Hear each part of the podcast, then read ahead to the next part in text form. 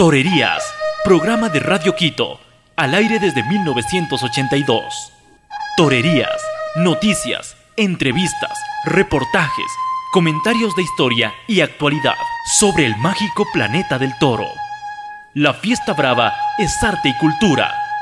Torerías con Carmen Toledo Rider y Gonzalo Ruiz Álvarez.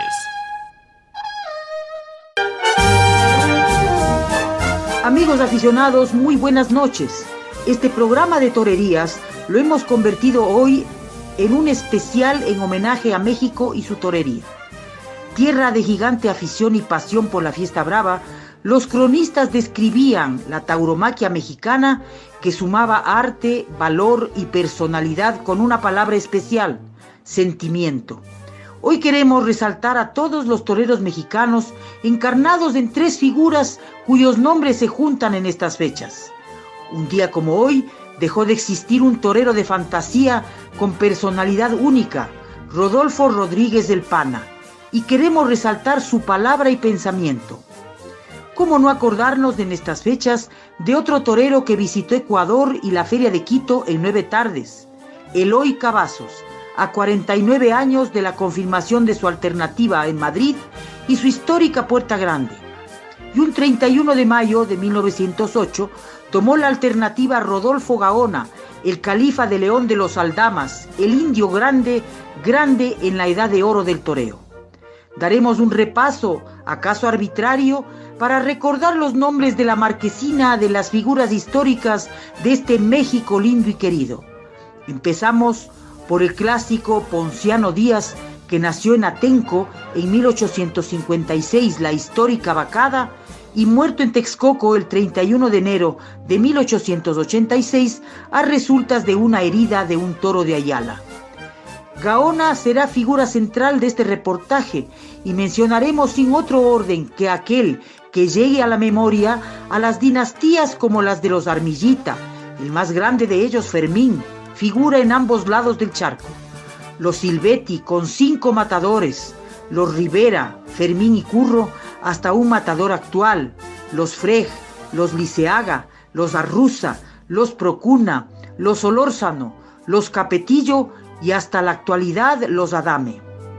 Alberto Valderas, José González Carnicerito de México, quien murió en Villa Viciosa, Portugal, el 15 de septiembre de 1947 de Cornada.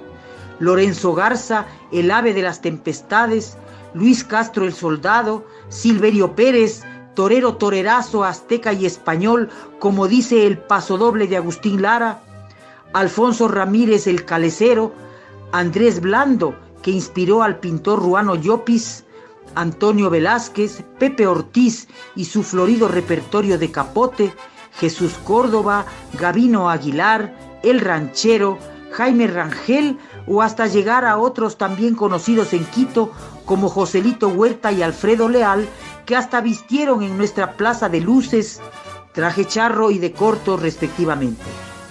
La baraja de los años 60 y 70 y sus comodines dejó grandes nombres y triunfadores también en Quito.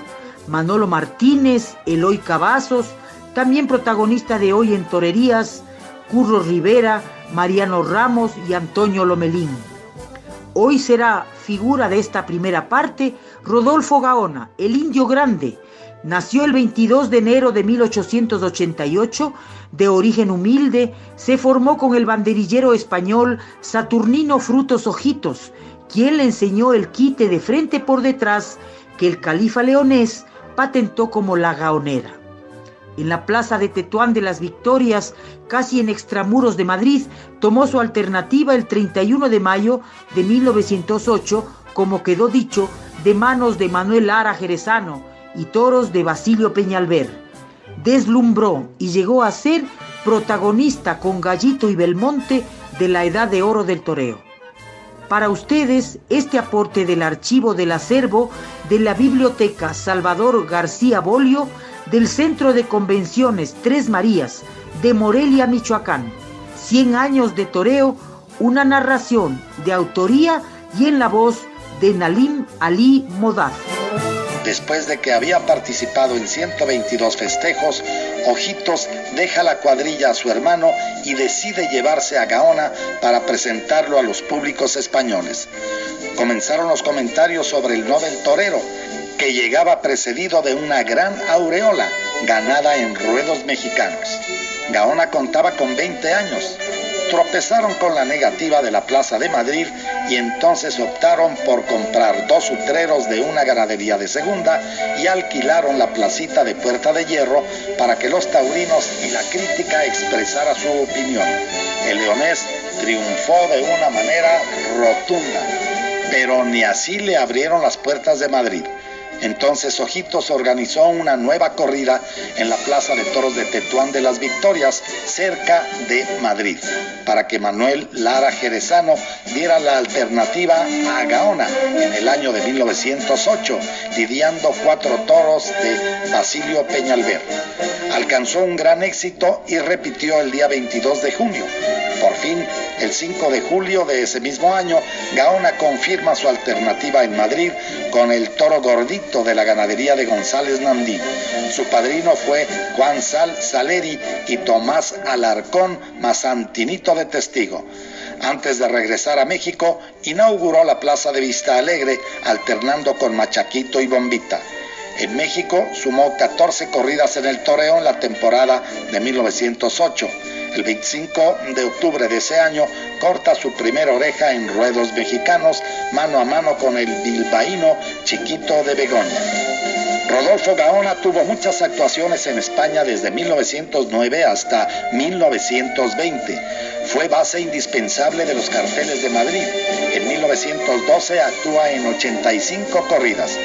Se puede decir que en plena época de oro del toreo compitió dignamente en España al lado de los grandes colosos sevillanos Joselito y Belmonte.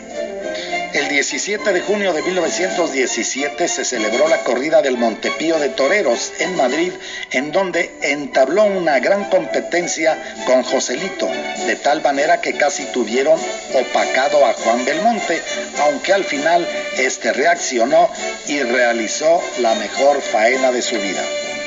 En los años finales de su estancia en España, Gaona presentó altibajos. En su segunda etapa en México vino la reñidísima pugna con Ignacio Sánchez Mejías. Los dos banderillaban. La finura de Gaona motivaba la valentía del sevillano. Esta pugna tuvo un tono de enemistad personal y dio lugar a que se desbordaran las pasiones más desenfrenadas. En la temporada 22-23 su principal alternante fue Marcial Lalanda. Luego en la siguiente temporada hubo incidentes con Juan Nacional II. La última temporada taurina de Rodolfo Gaona en España fue la de 1924 al 25, con muchos éxitos todas las tardes. Su principal alternante fue Manuel Jiménez Chicuelo. En el año de 1925 decide marcharse de los toros en la inolvidable tarde del 12 de abril, cuyas imágenes estamos viendo parcialmente. Tarde en la que vistió un terno canario y plata, constituyendo un broche de oro a una carrera notable de 20 años. El demolido toreo de la condesa fue insuficiente para dar albergue a todos los aficionados mató los cinco primeros toros realizando distintas faenas y escuchando grandes ovaciones. El sexto lo regaló al hispano Rafael Rubio Rodalito y además obsequió un séptimo de San Diego de los Padres, llamado Azucarero, que fue el último que mató vestido de luces en una plaza. Jamás volvió de profesional a los ruedos. Rodolfo Gaona falleció en la Ciudad de México en el año de 1975, 50 años después de su última y gloriosa tarde torera. Fue Gaona un torero completo, realizaba quites variados, ejecutaba el segundo tercio a la perfección y con la muleta brilló al practicar el toreo por alto. Fue un certero estoqueador llegó a matar recibiendo varios toros. Rodolfo Gaona dejó dos creaciones. Claro, la gaonera y el pase de muleta llamado de El Centenario, por haberlo practicado por primera vez en el año de 1921. Fue un torero completísimo y elegante como no hubo ninguno, que se fue en plenitud de facultades, cuando nadie podía con él. Puso punto final a una vida en la que fue el más artista y elegante, catalogado a juicio de muchos la figura más grande del toreo mexicano de todos los tiempos. En honor de Rodolfo Gaona, un fragmento de la poesía de Elías Rubalcaba. Y trasladándose hasta el nuevo mundo, llega un mentor y gran banderillero, como eslabón fue Saturnino Frutos, discípulo de aquel y gran maestro. Bronce de carne y bronce de campanas, con el sino marcado por la gloria, nace a la luz en León de los Aldama la señera presencia de Gaona. Casi al final de aquella gran etapa, del Machaco, de Fuentes y del Bomba, emigra entonces a la madre patria para encumbrarse en el podio de la historia. Seguimos en esta exaltación a los toreros mexicanos con Eloy Cavazos, conocido por sus cuatro ferias en Ecuador y uno de los haces de los años 60 y 70. Fue entrevistado por nuestro compañero Gonzalo Ruiz. Y amigos aficionados a la mejor de las fiestas. Eloy Cavazos nació en Ciudad Guadalupe, Monterrey, el 25 de agosto de 1949. Tomó la alternativa en la capital de su estado con Antonio Velázquez de padrino y Manolo Martínez como testigo y un toro de Mimiahuapan el 28 de agosto de 1966 con 17 años. Confirmó en la Plaza México el 14 de enero de 1968 y en Madrid el 20 de mayo de 1971 y ese día conquistó su primera de dos puertas grandes eh, refrendada un año más tarde en la capital de España. El padrino fue Miguel Mateo Miguelín y el testigo Gabriel de la Casa dos toreros muy conocidos de Quito. El diálogo con Eloy Cavazos. Don Gonzalo, buenos días, buenas tardes. No sé qué hora sea en ese hermoso país de Quito, pero de Ecuador, pero este, te mando un fuerte abrazo desde Guadalupe, Nuevo León, a mil kilómetros de la capital de Ciudad de México, hacia el norte. Ahí, aquí tienen su casa. Te comento que el 20 de mayo del 71, pues me presento en Madrid. Yo había tenido eh, una actuación en Málaga el 11 de abril eh, con corte de oreja y luego otra corrida más en Barcelona el 9 de mayo y esas dos corriditas y vámonos directito a, a Madrid. Este, pues era yo muy chamaco, tenía 20 años, este, yo nací en 1949, un 25 de agosto, y este, pues iba con mucha ilusión porque las cosas aquí en México eran muy difíciles para, para los toreros que empezamos como en todas partes del mundo. Iba con una ilusión tremenda, ya había platicado con mi apoderado, don Rafael Báez, un hombre de Venezuela, que vino a México y aquí ya se quedó con nosotros. Habíamos platicado mucho de la responsabilidad, de, los frutos que nos podría dar una puerta grande o un triunfo. Ya no hablábamos de puerta grande, ¿para qué les voy a echar mentiras?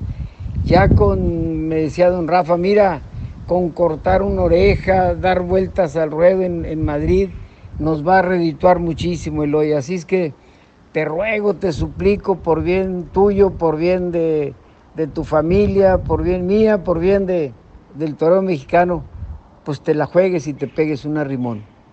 Y pues mira, Gonzalo, así fue, y salí con toda la ilusión del mundo, había cortado una oreja en Málaga, había cortado dos orejas en Barcelona, y venía pues, venía con mucha ilusión hace 49 años a Madrid. Eh, el cartel era impresionante, como tú lo dices. Eh, Miguel Mateo Miguelín, un hombre poderosísimo, con unas facultades tremendas, y con una tauromaquia preciosa.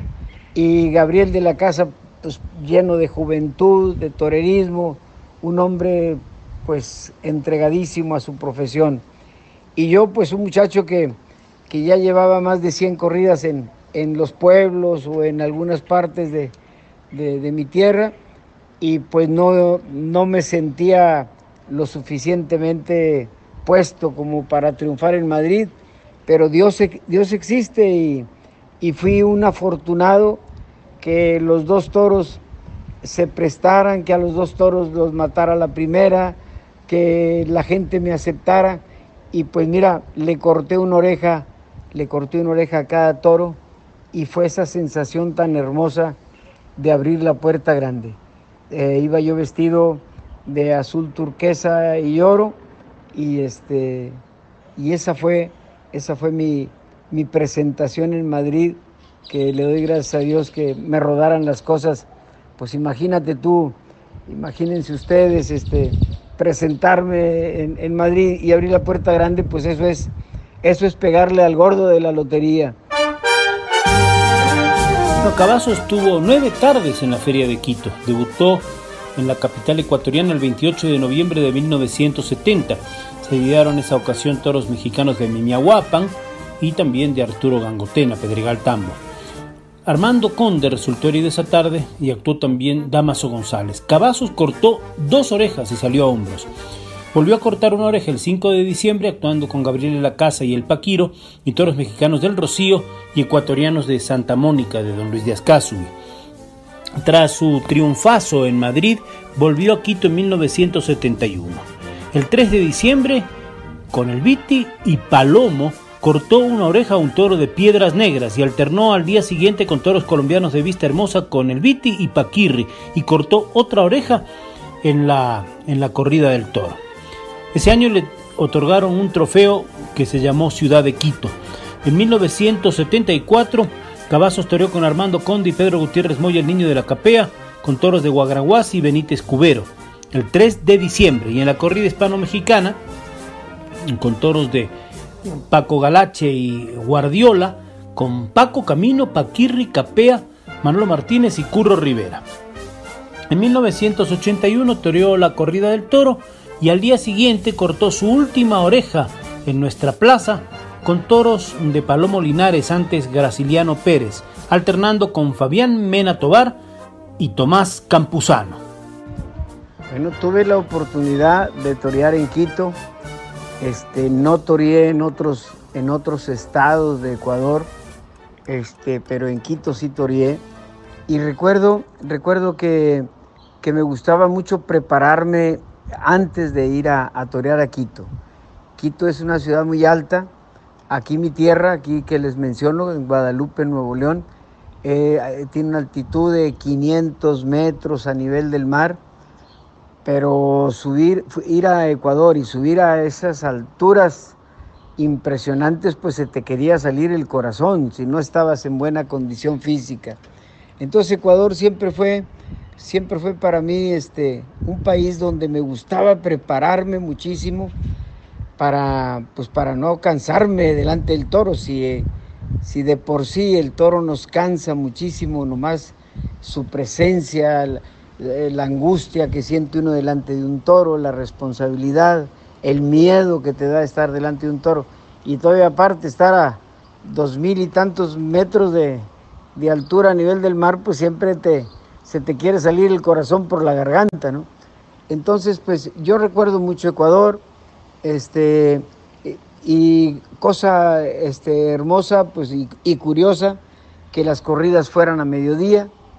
Eso también este, me sorprendía mucho porque los toreros normalmente este, comemos algo antes de una corrida aproximadamente entre 7 y 8 horas eh, para que ya la comida te haya hecho digestión y por si un toro te lastimaba, pues este, no, no llegar con la, con la pancita llena a la enfermería. Entonces, eh, eh, Quito me sacaba, de, me sacaba de la jugada mucho porque pues eran, eran las corridas eran a, mediodía, creo, once y media, doce del día, no, no recuerdo exactamente porque creo que la última vez que fui hace como 36, 38 años. Recuerdo haber toreado con muchos toreros mexicanos, ecuatorianos, españoles, y era eh, una feria preciosa, una feria de fiesta, una feria eh, donde todo mundo bailaba, cantaba, disfrutaba de las corridas de toros. Entonces, pues es, es, un país que lo llevo, que lo llevo en mi corazón. Y además, una anécdota, este, pues curiosa. Eh, yo llevé a, mi esposa recién casados.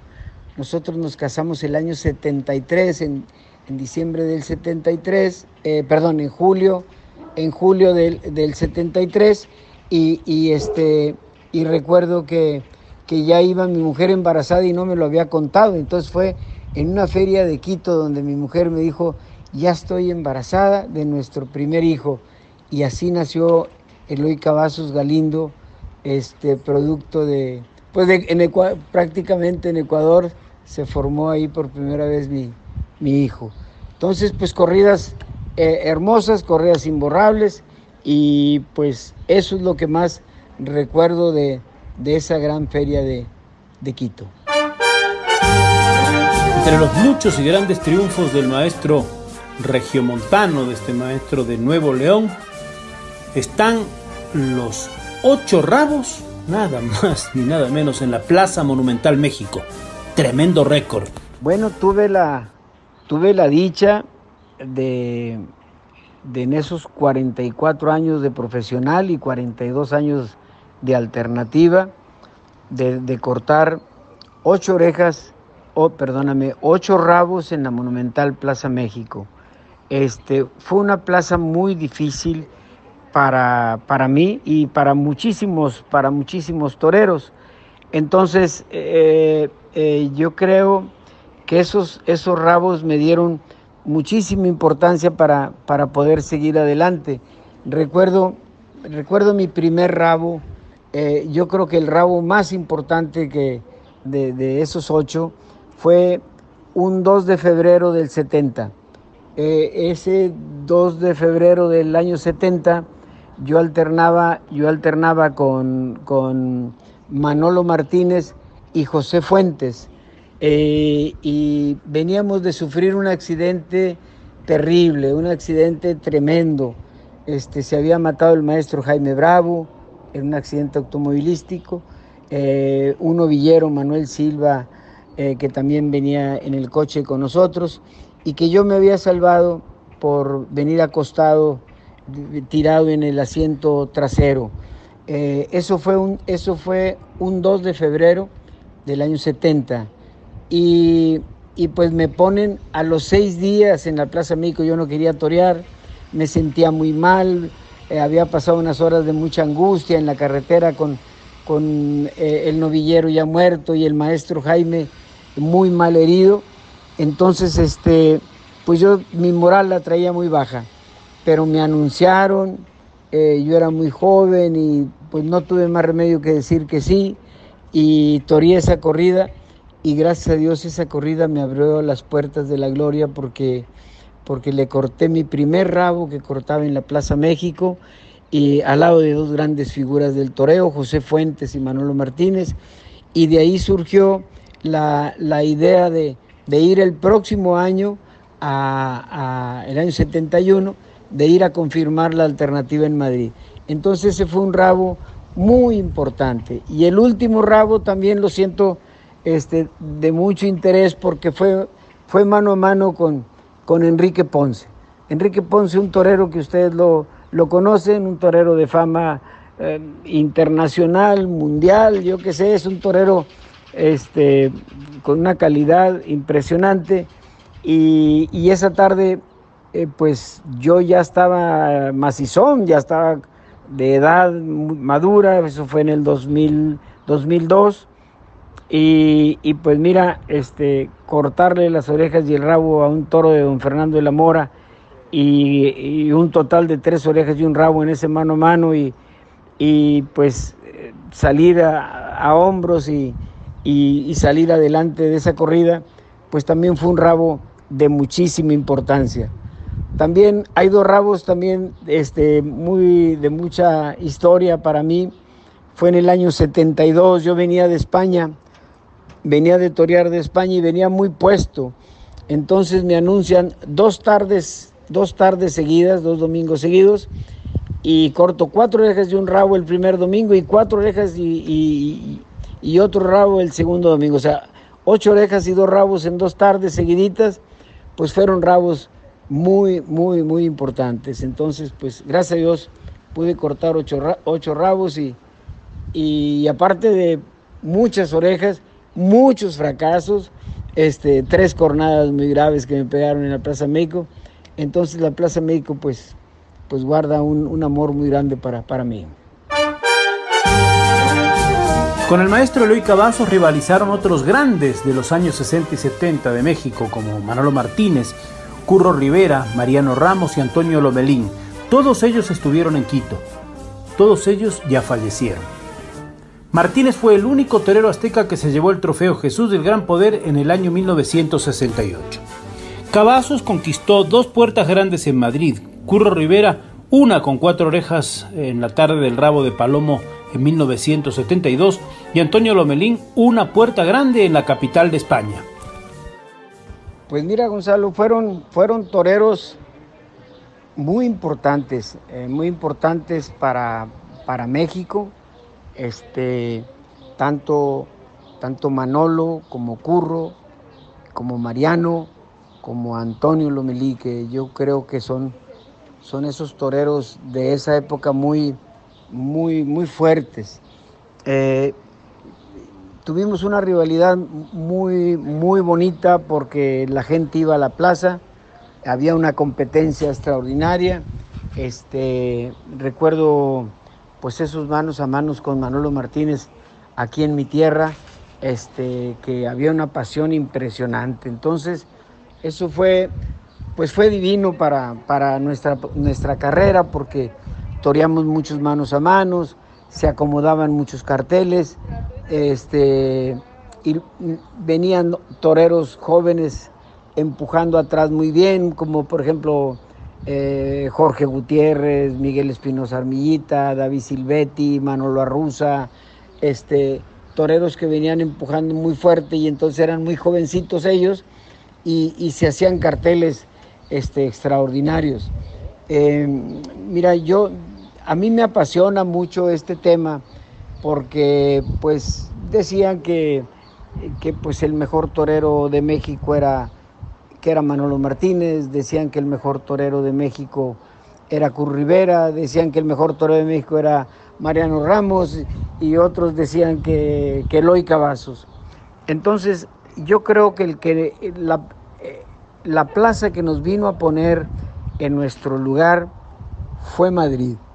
Madrid fue una plaza que pues imagínate tú, este, ya han transcurrido casi 50 años y no han vuelto a abrir la puerta grande los toreros mexicanos. El último fui yo, un 27 de mayo del 72. Eh, y, pues eso habla de que es una plaza que se nos dificulta a muchos toreros. Eh, llámese mexicanos, ecuatorianos, venezolanos, colombianos, eh, de, la, de, la, de la nacionalidad que quieras, Madrid, Madrid es muy difícil. Y, y pues eso vino a, a, ponernos en nuestro lugar. Este, por ejemplo, en el año 71, pues abrimos la puerta grande Cur Rivera y un servidor.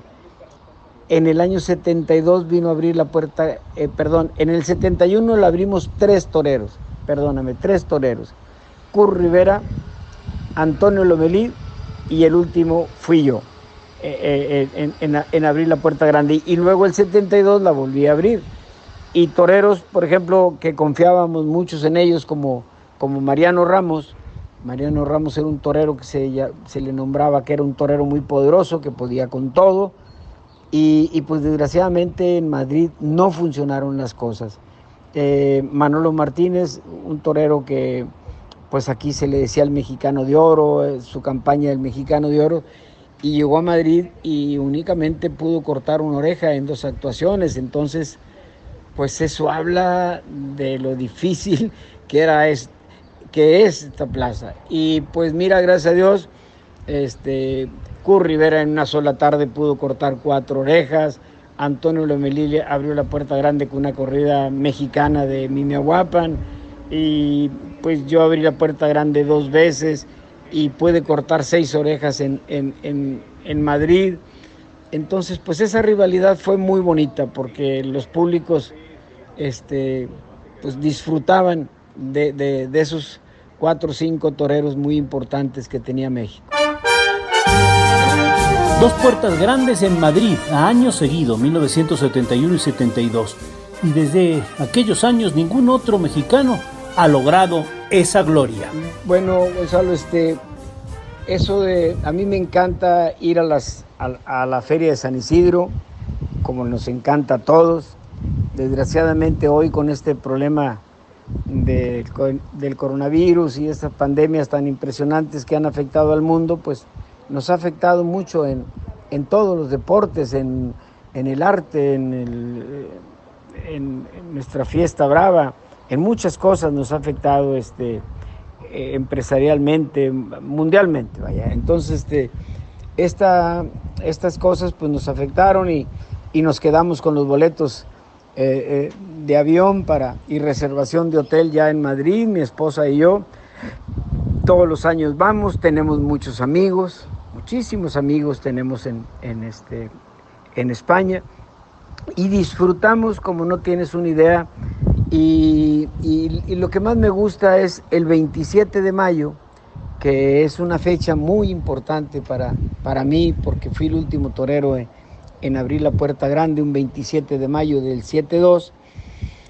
Pues este, voy eh, con un grupo de amigos mexicanos que nos juntamos allá, nos tomamos una foto en la puerta grande, de ahí nos vamos alguna ganadería por ahí cerquita que compramos algún novillo y lo toreamos ahí entre todos, un becerro, y, este, y luego nos, vamos a comer y de comer nos vamos a los toros a, Madrid. Ya ves que todo está ahí muy cerquita. Entonces disfruto mucho. Y, de mis compañeros, pues desgraciadamente, te repito, este, pues han pasado ya 48 años y, y pues no sale un torero mexicano por la puerta grande. Eh, es sumamente difícil, cada día se pone más difícil. Yo no digo que no era difícil este, hace 48 años, era difícil por la época, pero cada día Madrid se pone más difícil. Eh, el tamaño de sus toros, eh, sus autoridades, su público, sus críticos. es, es muy difícil conquistar a, a Madrid, entonces pues cada día se pone más difícil para los toreros americanos este, triunfar, triunfar en Madrid. Así, Eloy Cavazo se despide por ahora de la afición de Ecuador. Quiero mandar un saludo muy especial a, nuestra, a, nuestro público ecuatoriano, darle las gracias por esos años que me aceptaron eh, muchísimas gracias por, por todo ello, ¿verdad? Porque a mí me dio mucho prestigio triunfar en la feria de, Quito y, me, hizo, me hizo muy feliz el tiempo que pude, que pude torear en esa, en esa, en esa hermosa plaza. Eh, eh, muy, mucho, muy, muy feliz. Y también, pues admiramos mucho a un personaje, a un ser que que queremos mucho aquí en casa, que lo conocimos, lo conocimos en España, en, Zaragoza, al padre John, le queremos mandar mi esposa Mari y, yo un abrazo y, y, que seguimos todos los días sus bendiciones que ahora nos hacen tanta falta para estar en casita. Muchas gracias por esas bendiciones que nos manda a todos los que lo seguimos. Muchas gracias, Gonzalo. Este, Dios los bendiga. Y, gracias por esta entrevista y si algo falta más, encantado. Un abrazo, se les quiere mucho desde, desde Guadalupe, Nuevo León, México. En una tarde de toros, el nos brinda su arte, su suerte, hierve la sangre en sus venas, pero cara sonriente, con su capote y muleta, sangre torera, torera valiente, que hoy se planta en los medios,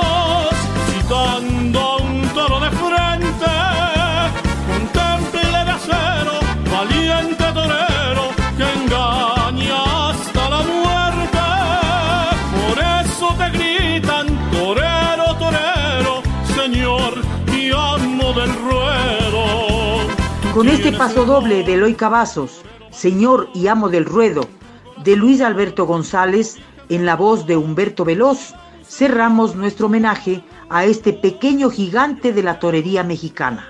Ya venimos con un recuerdo histórico de Rodolfo Rodríguez del Pana que pasó por Radio Quito en diciembre del 2011. de su suerte,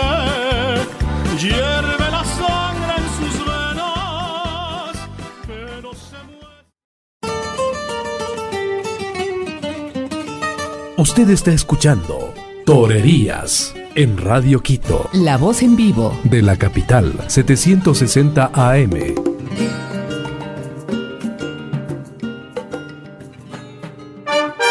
Un día como hoy, 2 de junio de 2016, hace cuatro años, murió Rodolfo Rodríguez del Pana, un torero de fantasía como él se calificó en entrevista con Gonzalo Ruiz para el Comercio y Torerías en noviembre de 2011, cuando vino a torear en el Festival Virgen de la Esperanza de Triana con Finito de Córdoba, Javier Conde y Julio Aparicio. Rodolfo Rodríguez nació en Apizaco, Tlaxcala, el 2 de febrero de 1952. Murió en el hospital de Guadalajara un 2 de junio, luego de casi un mes de agonía por una fuerte cornada en Ciudad Lerdo. Su alternativa fue el 18 de marzo de 1979 en la Plaza México, con Mariano Ramos como padrino y Curro Leal de testigo y toros de Campo Alegre. Esa tarde actuó también el rejoneador Gastón Santos. Como no era amigo de los números, como nos dijo, no hablaremos de estadísticas. Hoy Torerías rinde homenaje a la gracia, al ángel, personalidad y arte del Pana, un torero de fantasía en su propia voz en diálogo con Gonzalo. Saludos amigos oyentes de Radio Quito, de Platinum FM, también a los lectores del diario El Comercio. Dialogar aquí en nuestra capital con Rodolfo Rodríguez El Pana, un torero que se ha convertido en emblemático. Alguien le dijo en un momento determinado el último romántico. Será un torero de arte, será un torero de personalidad, será una conjunción de tantas cosas. Indagar un poco eh, de la vida del Pana y saber las circunstancias de su toreo y su manera de interpretar eh, este difícil arte será el motivo de este diálogo. Gracias maestro por estar con nosotros y hablemos un poco de, de sus inicios. ¿Cuándo, ¿Cuándo se ilusionó por ser torero? Eh, mira, antes que nada quiero darte las gracias por la invitación aquí a la radiodifusora. Saludo desde estos micrófonos a, esta gente ecuatoriana, que es el primer contacto que yo tengo con esta gente. En- est- hemos estado platicando que cuando eh, en mis inicios, por allá por las Olimpiadas de México en el, en el 68, pues la verdad es que nunca me imaginé llegar a pisar este hermoso país, convivir con gente aquí en, en Quito y, y sobre todo, hombre, pues lo del pana no es otra cosa más que un milagro a la vida. ¿Por qué te lo digo? Porque en mis andares como eh, mm, torerillo, 10 años de correr la legua, el calvario del, del, del torerillo y el infierno del novillero, que en México es mucho, muy difícil. ¿Cuántas veces me tiré? Varias veces me tiré de espontáneo a Manuel Martínez, a Antonio Lamelina, a Chucho Solórzano, al capitán, a Paco Camino. Hice una huelga de hambre a la afuera de la Plaza México porque no fructificaba la lucha tan berraca que llevaba el pana.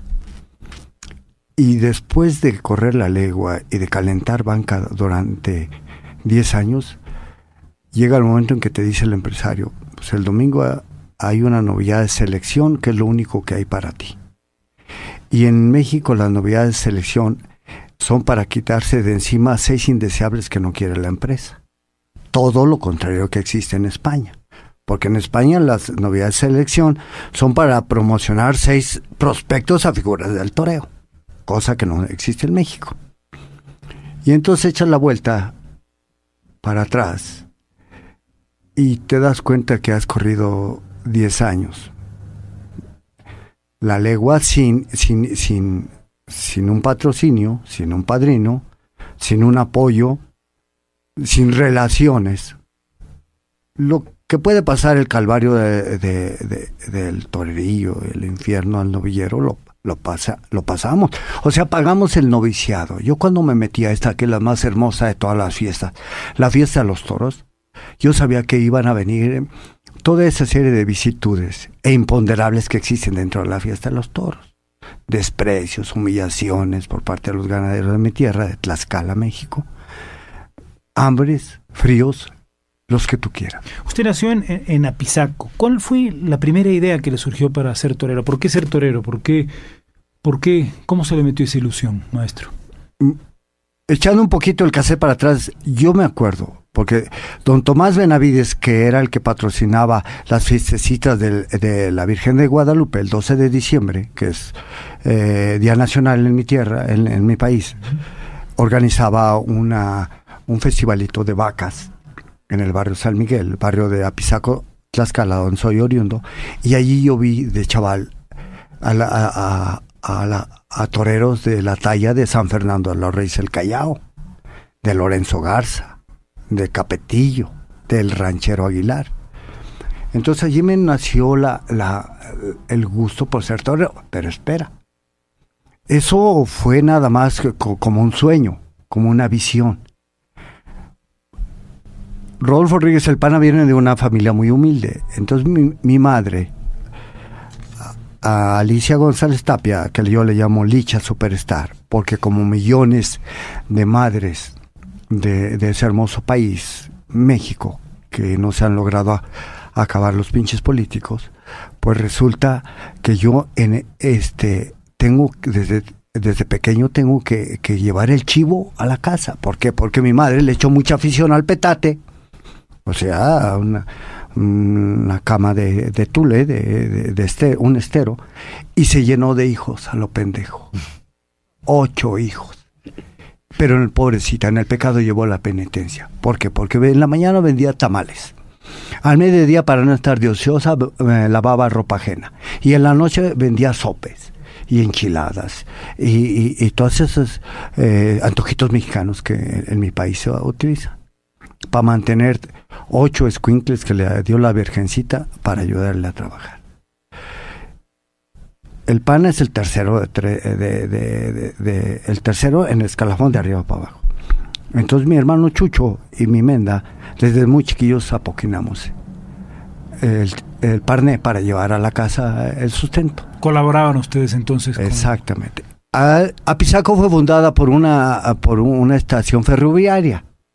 Por eso muchas de las suertes ahora en la actualidad que, practica el, el pana frente a la cara del toro lleva el nombre de, eh, del riel, de la, la, rielera, la veleta, la noria, eh, y todas esas suertes que tienen que ver con mucho con el ferrocarril. Cargábamos mi hermano Chucho y yo canastas en el mercado y bultos en la estación del tren. Y en uno de eh, siete oficios, catorce necesidades fue lo que yo eh, tuve que pasar.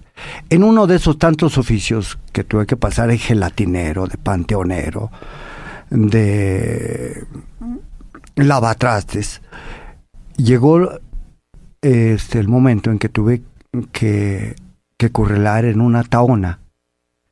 La panadería. Cierto. Eh, donde mi maestro panadero, Agustín Flores Minutito, en Gloria de Dios esté, tenía una cuadrilla juvenil de toreros apizaquenses, que es el apelativo que se le da a, a la gente oriunda de Apizaco Tlaxcala. Entonces, viejo cabrón me dio coba, y como hemos, siempre hemos sido magriños y de estructura alta, Me dijo, jovencito, que usted tiene cuerpo de torero y que los toreros ganan mucho parné y tienen muchas gachis y, y reconocimientos y viajan. y Me la pintó muy bonito. ¿Usted se lo creyó? Y yo me lo creí. Y me fui en los vuelos de la muleta hasta arar el suelo con los belfos. Pero hay que ser porfiado en un mundo, como usted ha descrito, difícil, complejo, eh, con sí, con muchos toreros en México, pero también con pocas oportunidades. O, como ya nos va a contar más adelante, con las dificultades para, para llegar, estar y permanecer. Y permanecer en el tiempo, ¿no? Que eso es lo más difícil, porque hay decenas, cientos, muchos de los nombres que quizás los que estamos aquí los que nos están escuchando ya han olvidado, ¿no? Y se olvidarán. ¿Cómo se hace para dejar huella? ¿Eso es consciente o es, como usted decía al inicio de este diálogo, un milagro, maestro? Yo creo que es inconsciente. Para ser toro tienes que estar loco. No es posible que un toro te coge y te parte las carnes en canal y lo primero que quieras es irle de nuevo la cara del toro, deshaciéndote de cuadrillas y todo. El código de honor de un torero es no verse las carnes en ningún momento. No importa si te partieron las femorales o te sesionaron las afenas. Tú lo que quieres es ir al toro. Tan es así que más tarda un torero en caer al Lule, al hospital, que inmediatamente, sin excepción, de toreros, o al que se jacte de ser torero, lo primero que le pregunta al médico, ¿cuándo voy a poder volver a torear? Eso es de locos, hermano de masoquistas. ¿Pero qué tienen ustedes en la piel o en el alma mejor? Pues yo creo que definitivamente yo pienso que el torero está hecho de una manera muy especial, hermano. Es un torero fuera de serie. Es un torero que sale del común denominador. Voy a meter una, palabra, una palabrita anglosajona que no va, pero que tiene que ver. De lo estándar del toreo los que, permanecemos somos los que hemos logrado resistir. Cuando yo me enteré que para ser torero había que insistir, persistir, yo le tuve que agregar a lo largo de mis 43 años de torero, resistir. ¿Por qué? Porque alguien me dijo, mi pana, esto no es una carrera de 100 metros, esto es un maratón y de etapas. Bueno, pero si el torero es alguien distinto, y además, dentro del grueso pelotón de toreros en activo, hay que ser diferente a los demás, eso es mucho más difícil todavía, ¿no? Hubo un, representante de la ganadería de Don Reyes Huerta que gozó de, este, gozó de mucho cartel en Sudamérica, ¿Cómo no? en especial en Venezuela, que tenía una ganadería ahí clavada, ahí, ahora que veo las montañas estas aquí de Quito, tenían una ganadería metida ahí entre la sierra, que si te pegaban un tabaco, no llegabas vivo a la primera población. Y vacas ahí con tres años que iban a hacer la tienda eh, este, una vez al año y salían las vacas como chorizos, una tras de otras, y pedían las tres, o sea, oportunidad para torear esa vaca. Y decían, no señor, tenemos que acabar. O sea, Nada más se empetaba, se regaba el ruedo y a darle hasta que ya no se veía. 28, 30 vacas diarias. Entonces, las palabras que yo recuerdo de él, dice, Pinocho, que apoderaba toreros, decía, Pinocho, esta es la, la danza de los mil velos. Y solamente el que sobresale es el que enseña algo. Entonces, el pana tuvo que ser un torero completamente diferente para poder resistir y permanecer durante 43 años en el gusto de la afición. Volvamos un momento a, la panadería, a la taona, a Minutito y su cuadrilla. De allí hasta, hasta aquel día de la alternativa y esos 10 años de, lucha hasta 1979. 78. 78. La primera revolución del pana fue en el 78. Cuando de novillero, al conjuro del nombre del pana se llenaba la plaza más grande del mundo. El pana era por el panadero, ¿no? Exactamente. Sabes mucho, Madaleno. Me sorprendes. este, sí, eh, eh, la gente eh, primero me anunciaban en esa cuadrilla juvenil de Torres Apizaquense, me llamaban Rodolfo Rodríguez, panaderito de Apizaco. Y luego ya la gente por cariño me empezó a decir el pana. Es más, allá en mi población, Apizaco Tlaxcala, me da gusto porque tengo mi pueblo como casa. Todo mundo, mi pana para acá, ese mi pana, adiós mi pana. el pana pertenece al pueblo. Ahora voy a esto. Que ha habido toreros buenos y toreros muy importantes, pero ha habido pocos ídolos populares. Y tú sabes que los ídolos salen de la entraña del pueblo. San Fernando de los Reyes el Callao, en el torero que yo me inspiré, estaba tan mal que le gritaban Callao, te esperamos. Y a otro que también lo esperaron muchos años fue a Silverio. Y otro que esperaron muchos años fue a Procuna, con su miedo. A mí me platicaban que para partir plaza se le chorreaban los frenos a Silverio y el mozo de espada le tenía que mojar el punto de la, de la, de la taleguilla para que no se viera lo mojado de, del miedo de que se orinaba en puerta de cuadrillas. Los ídolos son Más los que- mérito, ¿no? Vencer el miedo. Sí, mucho. Maestro, Ma- eh, llega la alternativa, este, Mariano Ramos y Ma- Pablo Real, ¿verdad? en marzo del 79, en mi plaza, la Plaza México. Mira, ¿Por qué le dice su plaza a la Plaza México? te voy a decir por qué. Porque el pana es hechura de la Plaza México.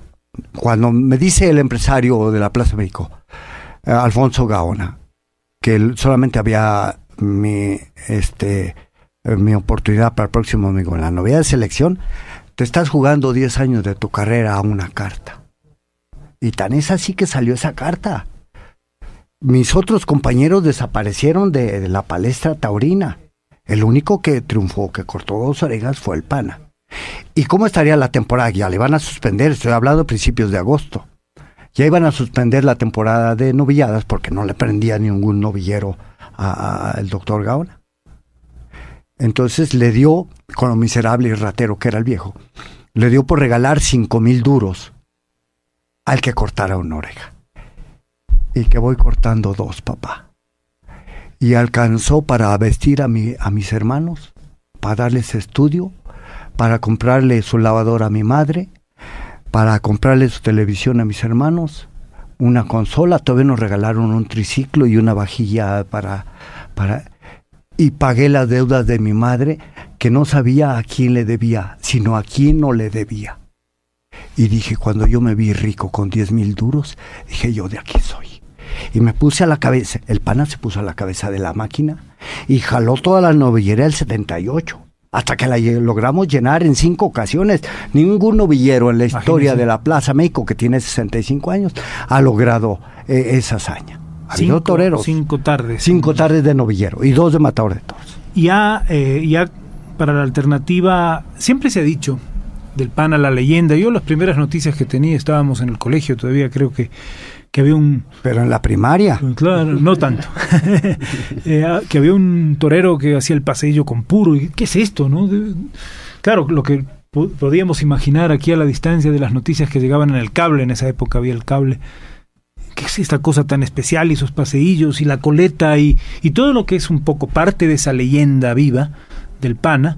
permanece. pero que no es suficiente ni es ni, ni se puede sostener solo porque todo eso se puede hacer pero si luego no, no se está y no se torea y no se coloca donde es todo lo demás se esfuma no Cierto, cierto. Este, eh, eh, esto esto del, del toreo es como un teatro. Y el mejor actor es el que mejor actúa, el que trasciende. Y si esa actuación no está avalada por va- val- valores, ya, ya no tanto taurinos, de mérito, de, po- porque ha habido toreros mucho más valientes que el pana y mucho más artistas y mucho más toreros pero los valores son los que verdaderamente te echan para adelante. Valores espirituales, morales. qué es torear maestro Mira, él lo di- no son palabras mías, lo dijo Belmonte. Juan Belmonte dijo, el toreo no es otra cosa más que un ejercicio espiritual.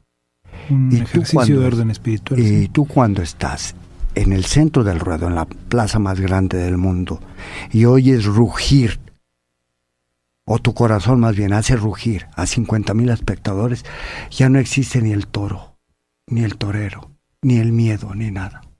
Ya es una catarsis, es un, eh, te, te- te elevas a esferas espirituales. Y no te importa si viene la cornada, ¿no?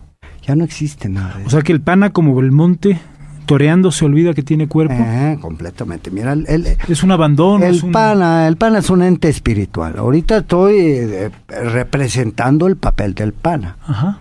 Si tú mismo, si estuviéramos ahorita mismo en Puerta de Cuadrilla, si me preguntaras qué va a hacer el pana, te dijera, no sé, cabrón. Ese es un, un loco, un, un, un, ente espiritual que se transforma al paseillo. ¿Se puede, si no fuese así, no sé, desprenderse de la muleta con ese desparpajo, como, lo hemos visto en esos desplantes o, cosas por el estilo, o, o, la inspiración tan ausente, ¿no? En las faenas repetitivas, eh, ya sabemos que son cinco o seis muletazos con la mano derecha, cinco o seis naturales, el pase de pecho o el forzado. Es como una estructura que todos, los aficionados, los espectadores, conocemos casi, casi de memoria. ¿Y dónde surge la chispa, la improvisación, ese eso que es, eh, no sé, las musas, dicen los poetas, ¿no? Lo fuera de serie lo distinto? Mira, desgraciadamente, em, no sé, em, el 95% de mis compañeros los puedes ir monitoreando desde el tendido. Ahorita va a ser esto y luego va a ser esto y eso. Y efectivamente eso, ¿por qué? Porque porque eso eso hacen. Y, o sea, y, lo hacen muy bien algunos, lo hacen y, mucho muy bien. Y algunos son figuras del toreo. ¿Cómo no? pero son repetitivos. Dijo, dijo el maestro Antoñete y dijo bien, el, el, torero es una persona que tiene un misterio y lo dice. Entonces hay toreros en la actualidad que no tienen misterio alguno. hay una población de, en la frontera con los Estados Unidos que se llama Mexicali y los spots para anunciar al pana decían, ¿qué hará esta tarde el pana? Mira, cuando comenzó el pan a, aparecer en, eh, en, esta que es la más hermosa de todas las fiestas, en mi país había cuatro figuras del toreo. Sota, caballo, rey el que se decía las. Pero todos hacían lo mismo. Entonces yo le pedí a mi Dios, que es un Dios grande y misericordioso, le dije, Dios mío, si un día aquí he de ser torero, que sea yo un torero completamente diferente a todos los demás y allí viene el, el, el, el, éxito del PANA. El éxito de Rodolfo Rodríguez haber creado un personaje fuera de lo normal, un fuera de serie, un, torero completamente diferente, pero basado en una tauromaquia. ¿En cuál? En desempolvar viejas suertes del toreo e inventar otras, que en realidad es lo que trasciende porque después de los que no, eh, de los creadores, los mandatos de Dios eh, son divinos, pero a mí se me hicieron demasiado cuadrados. Nacer, crecer, reproducirse y morir. Ajá, Señor. Y lo de crear.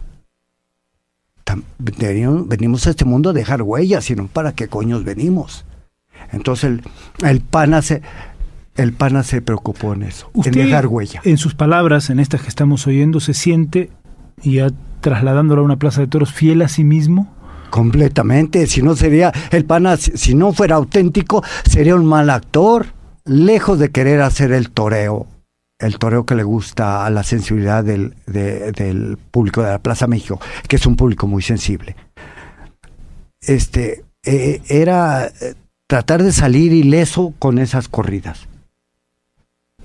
Algún toro de don Carlos Cuevas, valenciano, número 45, que le pude haber cortado dos orejas en la Plaza México, un toro del Saos, en, un, en una noche, en un jueves taurino, eh, le cortamos una oreja, pero en verdaderamente los únicos dos toros que me han investido para triunfar y estar en el ánimo de la gente fueron los dos toros de Garfias, pero te estoy hablando después de 28 años de alternativa. Bueno, se juntaron ese día, no sé si las estrellas, los astros, lo que fuere. Además de la Plaza México, también tuvimos la suerte de verlo en, las corridas televisadas que ya se empezaron a televisar hace un poquito tiempo, eh, entonces, eh, para, para el mundo, ¿no? Y muchos vimos, unos a lo mejor descubrimos, otros redescubrimos a, al PANA, y claro, yo creo que llegó un punto de fascinación y el pana ese día que se despedía dijo, yo no me voy de aquí.